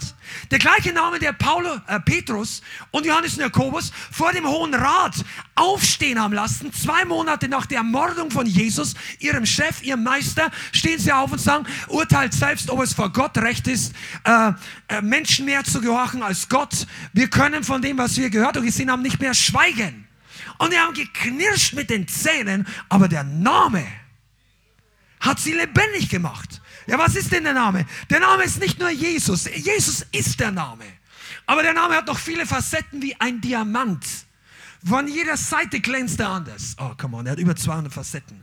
Jesus, Yahweh ist unser Schutz. Er ist der Hüter, der Schamar Israels. Psalm 121. Er ist der Gott der Rettungen. Amen. Der Fels Israels, die Hoffnung Israels, unsere Zuflucht, unsere Schutzburg, unser starker Turm, unser Schild, unser Schirm, unsere Stärke, unsere Heldenkraft, unser Feuer, unser Lied, unser Gesang, unsere Sonne, unser Heil. Das, was die Bibel sagt. Er ist der Erste und der Letzte und der Anfänger und Vollender. Er ist der, der dich rausbringt. Er, der dich reingebracht hat in diese Welt. Er ist der, der dich durchbringt bringen. Er deine Feinde vor den Kopf stoßt und sagt, mach Platz, hier kommt mein Kind.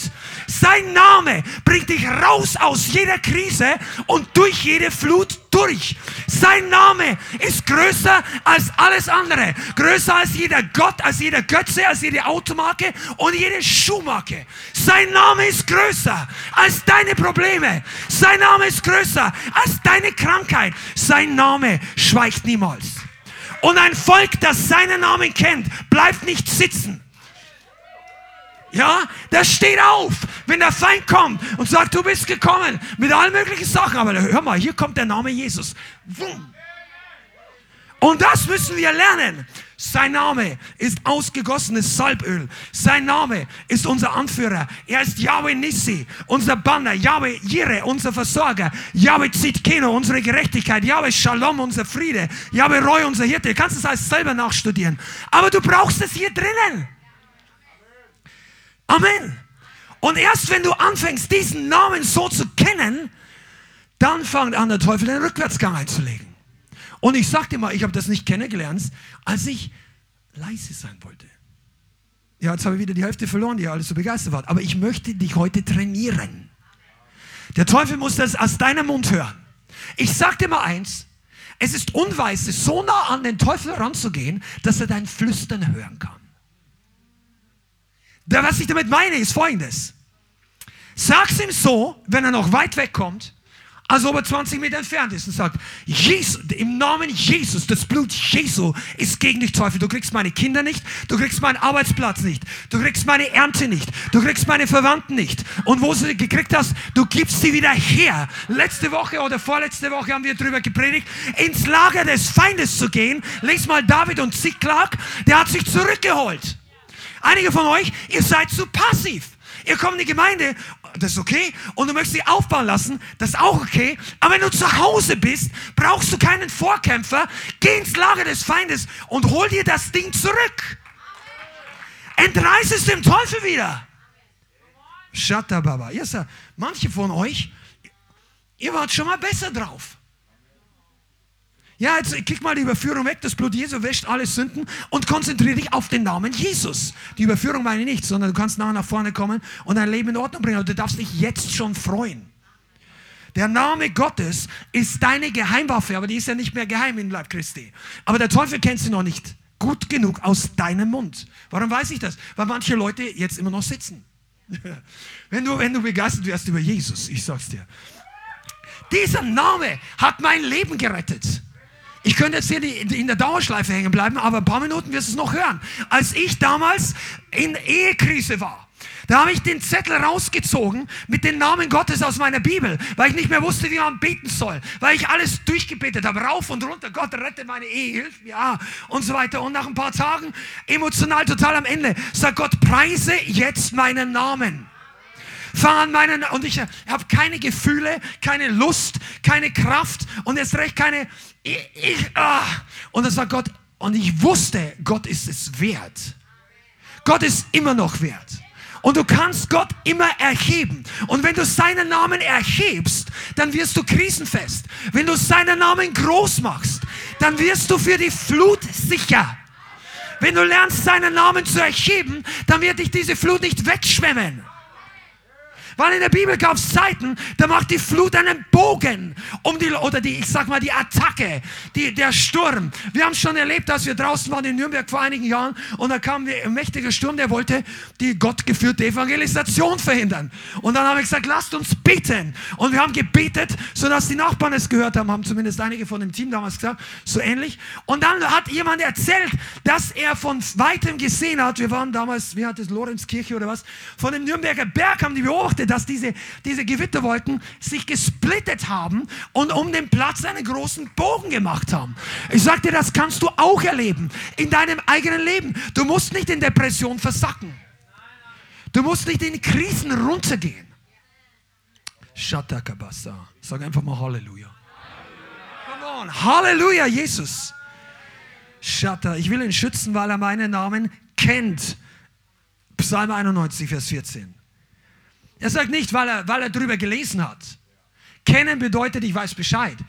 Aber intimate, intimate. Kennst du den Namen? Sagst ja, er heißt Jesus. Ja, aber welcher Teil des Namens brauchst du jetzt für deine Krise? Ist es Yahweh Nissi? Ist es Baal Perazim, der Gott der Durchbrüche? Ist es Yahweh Jireh, dein Versorger? Du kannst durch das Zeugnis der Heilung, hast du vielleicht nicht Glauben für deine Finanzen. Vielleicht. Aber für jede Not gibt es einen Aspekt in seinem Namen. Wenn du einen Heiler brauchst, ruf den Heiler an. Wenn du den Retter brauchst, ruf den Retter an. Wenn du den, den Versorger, wenn du Gemeinschaft, einige von euch, ihr fühlt euch so einsam. Wenn du Gemeinschaft brauchst, hol den Helfer, den Beistand, den Heiligen Geist. Das ist sein Name, Parakletos. Dieser Name macht dich krisensicher. Dieser Name hält den Dreck von deinem Haus weg. Und ich, ich, ich sag dir, das ist der Grund, warum es die Gemeinde heute gibt. Wir wären nämlich heute geschieden, bump, busted und irgendwo. Ich weiß nicht, wo ich heute wäre. Vielleicht wäre ich gar nicht mehr gläubig. Aber der Name Gottes hat Power. Shutter.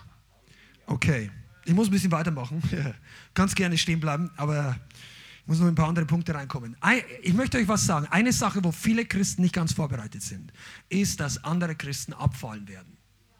Das ist jetzt nicht mehr Halleluja-Botschaft, aber ich möchte euch das heute weiter sagen. Weil manche Christen werden schockiert, dass sich andere Leute, die sie vielleicht länger Christen sind, oder Musiker oder Prediger, Leute aus dem Internet, die du früher gerne gehört hast, wo Salbung drauf war, und plötzlich lest du, dass er sich öffentlich vom Glauben distanziert, von Jesus.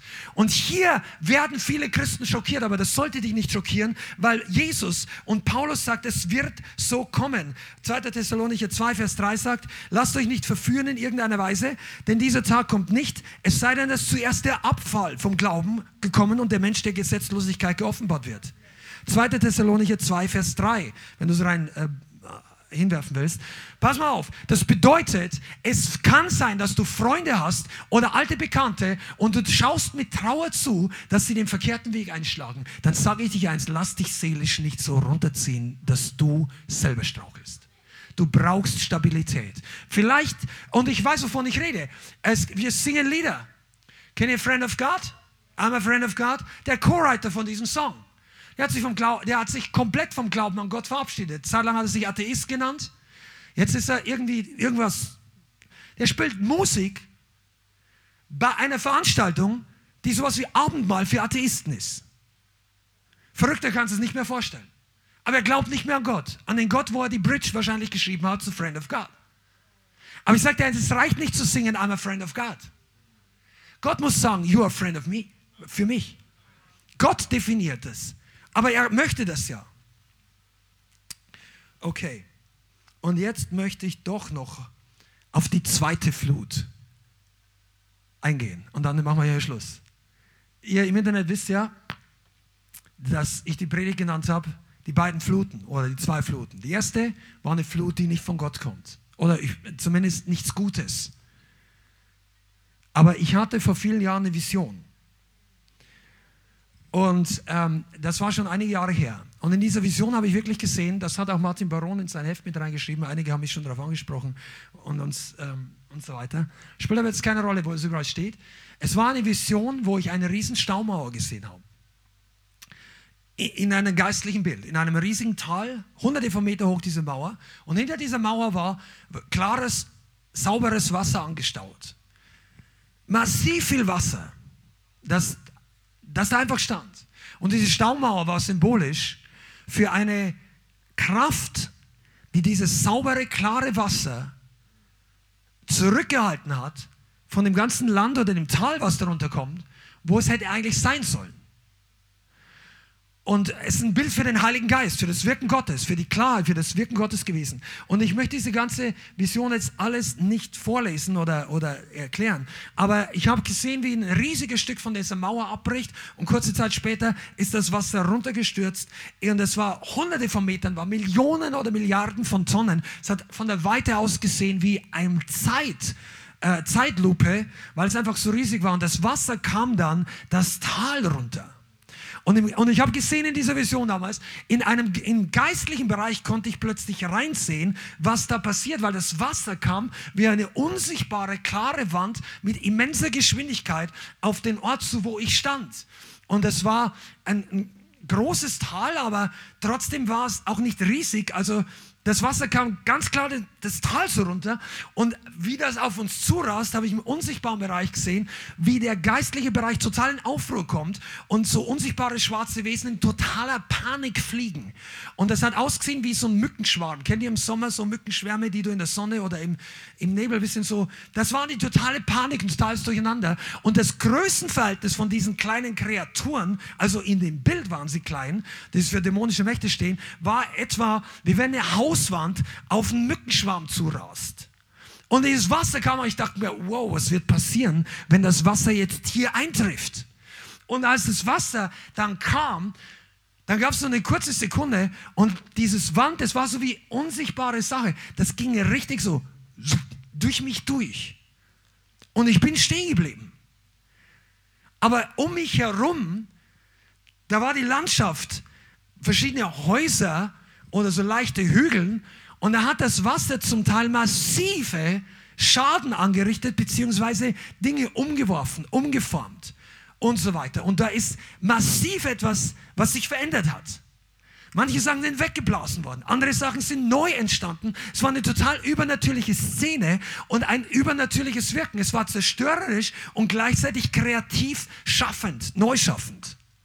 Und der Heilige Geist hat damals zu mir in der Auslegung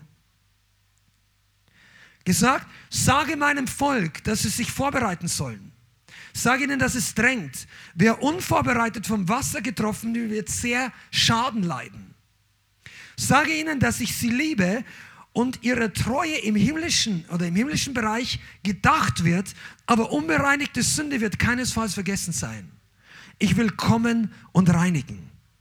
Wer mit Sünde von dem kommenden Wasser angetroffen wird, keine Chance haben, stehen zu bleiben. Er wird weggespült. Wer in Heiligkeit und bei dem Werk des Herrn von der Flut getroffen wird, wird große Ehre haben von denen, die noch kommen werden.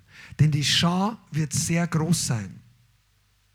Und kurz zuvor hat der Heilige Geist noch zu mir gesagt, dass dieses Wasser eine Ausgießung, ein Werk Gottes in unserer Generation etwas Großes ist, was viel Frucht bringen wird, was viele Menschen zu Jesus bringen wird, wo viel Wirken und Ehre Gottes entsteht. Und gestern ist mir eingefallen, dass diese beiden Visionen, der Traum vom Tom und das, was ich oder manche andere, ich habe das ja gar nicht alles erzählt, was in den letzten Monaten alles war, dieser Bild von diesem schmutzigen Wasser Parallelen hat zu diesem Traum und Vision oder Vision von diesem Dammbruch des Heiligen Geistes. Und in beiden Fällen werden Menschen, die nicht vorbereitet sind, unvorbereitet getroffen werden, weggespült oder Häuser oder Gemeinden oder Institutionen oder ich sage jetzt mal Dinge, Organisationen, es können Freigemeinden, was auch immer, christliche Werke, nicht christliche, was, also im christlichen Bereich natürlich christliche Werke, aber auch namensmäßig christlich. Gott, wenn Gottes Werk wirkt, dann werden Dinge erschüttert. Und ich möchte dir heute und damit wollen wir jetzt langsam abschließen. Sagen, Gott hat ein großes Werk. Du bist wichtig an diesem Ort. Entweder in der Gemeinde, wenn du aus anderen Gemeinden kommst, der Herr segne dich, du bist wichtig dort, wo Gott dich einsetzen möchte oder gebrauchen möchte. Aber Gott hat einen großen Plan für dich. Zweitens, du brauchst Zurüstung und Vorbereitung, dass wir nicht unvorbereitet getroffen werden. Aber wir sollen auf keinen Fall, und das ist die große abschließende Nachricht für uns, wir sollen nicht auf das Problem schauen. Wir sollen nicht auf eine Überflutung, auf eine Katastrophe schauen. Inmitten der Krise der Welt möchte Gott dich und mich und, und Gemeinden gebrauchen, um größere Werke zu tun. Um dich als ein Lebensretter zu senden. Du bist kein Berichterstatter der Krise, du bist ein Ersthelfer inmitten der Umstände. Wenn Leute, wenn Leute runtergehen und sagen, ich habe alles verloren, dann möchte Gott ein, Leute, die vorbereitet sind, hinsenden, die nicht mehr erschüttert werden, die nicht alles verloren haben, sondern die noch stehen, deren Fundament stabil war. Und dann wirst du nicht erschüttert bei der nächsten Krise und sagst, ach du meine Güte und ach, wie geht's alles? Nein, du redest plötzlich Sprache des Glaubens. Seid ihr da? Du redest nicht mehr Panik. Du bist, du bist keiner der Wiederholer der Panikprediger. Kein Panikpapagei, der so hinterher redet, was die anderen an, an Angst alles reden. Nein, du bist ein Fels in der Brandung der Panik. Die Panik bricht sich an dir. das ist gut. Der, die Panik bricht sich an dir die Finger. Ja, also das im Englischen glaube das Wasser Felsen, wie heißt das Ding? Ja. Also Gott möchte dich gebrauchen, dass du plötzlich Ruhe bringst, wenn alle anderen Panik haben. Und lasst, und ich sage jetzt mal prophetisch zu einigen von euch, ich hoffe, ich könnte das in Zungen besser predigen, aber das hilft nichts. Kein Scherz. Weißt du was? Einige von euch, Gott wird euch Weisheit geben für die kommende Krise, dass ihr Dinge vorbereitet und dann Sachen habt, um Leuten zu dienen. Hör auf den Heiligen Geist.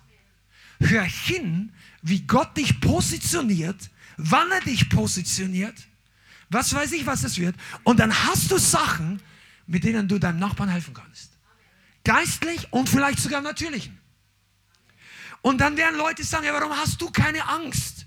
Warum betrifft das? Sagt, weißt du warum? Ich bin nicht so unvorbereitet. Aber da musst du nicht großartig lernen, wie, dass du prophetisch bist und heilige. Nein, nein, nein. Komm runter und erzähl einfach von der Liebe Jesus. Die Prophetie ist gut für dich. Oder vielleicht, wenn du das richtige Wort für einen anderen hast. Aber wir helfen dann Leuten in der Krise.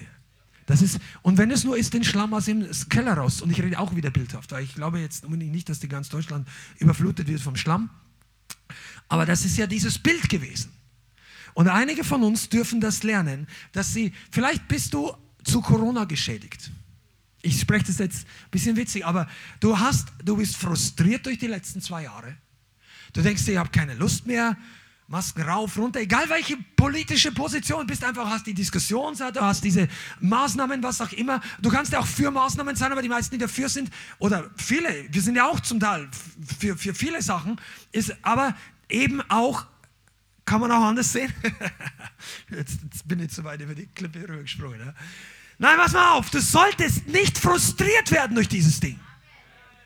Einige von euch hattet vor Corona mächtige Vision für ein Glaubensleben. Und dann kam das Ding und jetzt überlegst du dir, oh, das soll 2022 zurückkommen. Pass mal auf, ich, ich habe echt eine Vision. Mensch, bin ich beim Ministry-Team, wo seid ihr? Ich habe echt eine Vision, dass die Gemeinde oder eine Gemeinde, unsere Gemeinde, nicht in Krisenzeiten auf Notmodus umschalten muss sagen, wir müssen alles runterfahren und, uns, und jetzt ist alles Panik. Nein, nein, nein, nein, nein. Es ist im Rettungsmodus. Die Küstenwache ist, wenn andere Not haben, nicht, die, das ist ihr Job. Der, die Rettung, manche Leute, du bist geboren fürs Rettungsboot, aber nicht um dich reinzukriechen, sondern das Ding zu rudern zu den Leuten. Wow, Schanda. Übrigens, wenn du mehr davon hören willst, komm in zwei Wochen. Äh, also jetzt äh, in zwei Wochen kommt Werner Nachtigall her, der erzählt dir was vom Rettungsboot. Der erzählt dir was, wie viele gerade gerettet werden. Das ist übrigens die Motivation, Nummer, also nicht Nummer eins, kann man nicht sagen, aber das ist so ermutigend, wenn du in Zeiten der Krise merkst, wie Gott Leute rettet, wie Gott Leute berührt, wie heilt, wie frei, wie Wunder passieren in Zeiten der Krise. Und damit möchte ich jetzt einfach abschließen. Lasst uns glauben. Ich könnte jetzt noch viel drüber reden. Was können wir zur Vorbereitung tun? Was müsstest du tun? Aber du bist ja auch erwachsen. Also die meisten von euch hier, ich meine jetzt physisch erwachsen, einige geistlich, sollen wir alle reifer werden. Studier doch das mal. Was möchte Gott von dir in diesen Tagen? Wie möchte dich Gott stärken in der kommenden Zeit? Ich sage dir schon mal einen Punkt, Freude. Geh freudig nach Hause. Freude am Herrn ist dein Schutz. Halleluja. Lass uns aufstehen, zusammen beten. Halleluja. Wir sind noch nicht am Ende mit dem Gottesdienst, aber wir möchten das mit einem Gebet abschließen. Und wir werden heute für alle beten, die das wollen.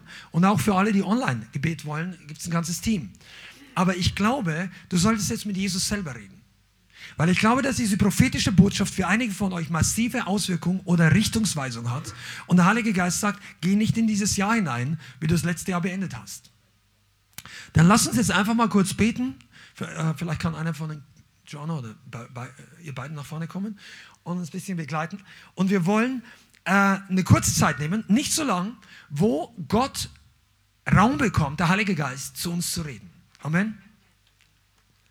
Heiliger Geist, wir danken dir und wir bitten dich, dass du uns die Schlüssel offenbarst. Ich bitte dich, dass du zu jedem Einzelnen hier redest, auch der, der jetzt online zuhört, auf Spotify oder in YouTube, wo auch immer, dass du Augen öffnest für die Tage, die kommen werden und wo jetzt konkret dein Schlüssel, dein Werkzeug, dein, deine liebende Hand, wo du sie anlegen möchtest an unser Leben und Veränderung bringen. Ich danke dir, dass wir heute Frustration hier zurücklassen am Altar oder rauskicken, Sünde, Schwerfälligkeit, Schläfrigkeit, Weltlichkeit. Ich danke, dass du Erfrischung bringst, aber auch Responsibility. Vater, ich bitte dich, dass du Christen neu in verantwortungsbewusste Nachfolge rufst. Dass du ihnen die Konsequenzen ihres Handelns vor Augen führst und zeigst, wo es notwendig ist, göttliche Kurskorrektur vorzunehmen. Wir bitten dich heute um gestärkte Fundamente, Zurüstung im Geist und im Natürlichen, Herr. Korabash. Und jetzt fang einfach mal an, selber mit Jesus zu reden.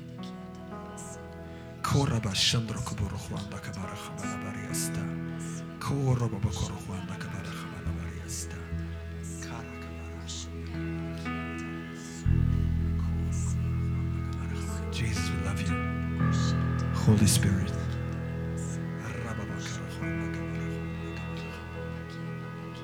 Einigen von euch zeigt der Heilige Geist Dinge, die ihr ablegen sollt heute in diesem Gottesdienst, die, dich belasten, die dich einfach, du, du, merkst, du merkst einfach, dass es Last ist. Und Gott sagt, nimm diese Sachen nach der Predigt nicht wieder mit. Leg's ab. Und einige, glaube ich, hier, mindestens zwei oder drei Leute oder auch viele online, du hast dich wirklich geärgert über andere Menschen, vielleicht auch über Geschwister, ob es jetzt Recht oder Unrecht war, was die getan haben. Und der Herr sagt, leg es ab.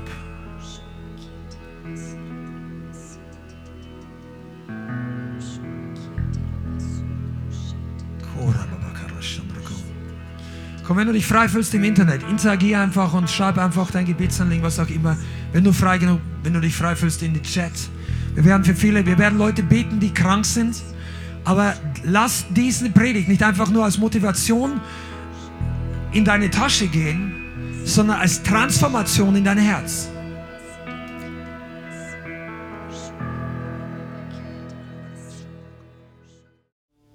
Vielen Dank fürs Zuhören. Wir hoffen, die Botschaft hat dich inspiriert und weitergebracht. Diese und noch mehr Botschaften findest du auch als Livestream auf unserem YouTube-Channel, zusammen mit Live-Worship und vielen bewegenden Zeugnissen. Wir würden uns freuen, wenn du auch mal in unserem Gottesdienst vorbeischaust.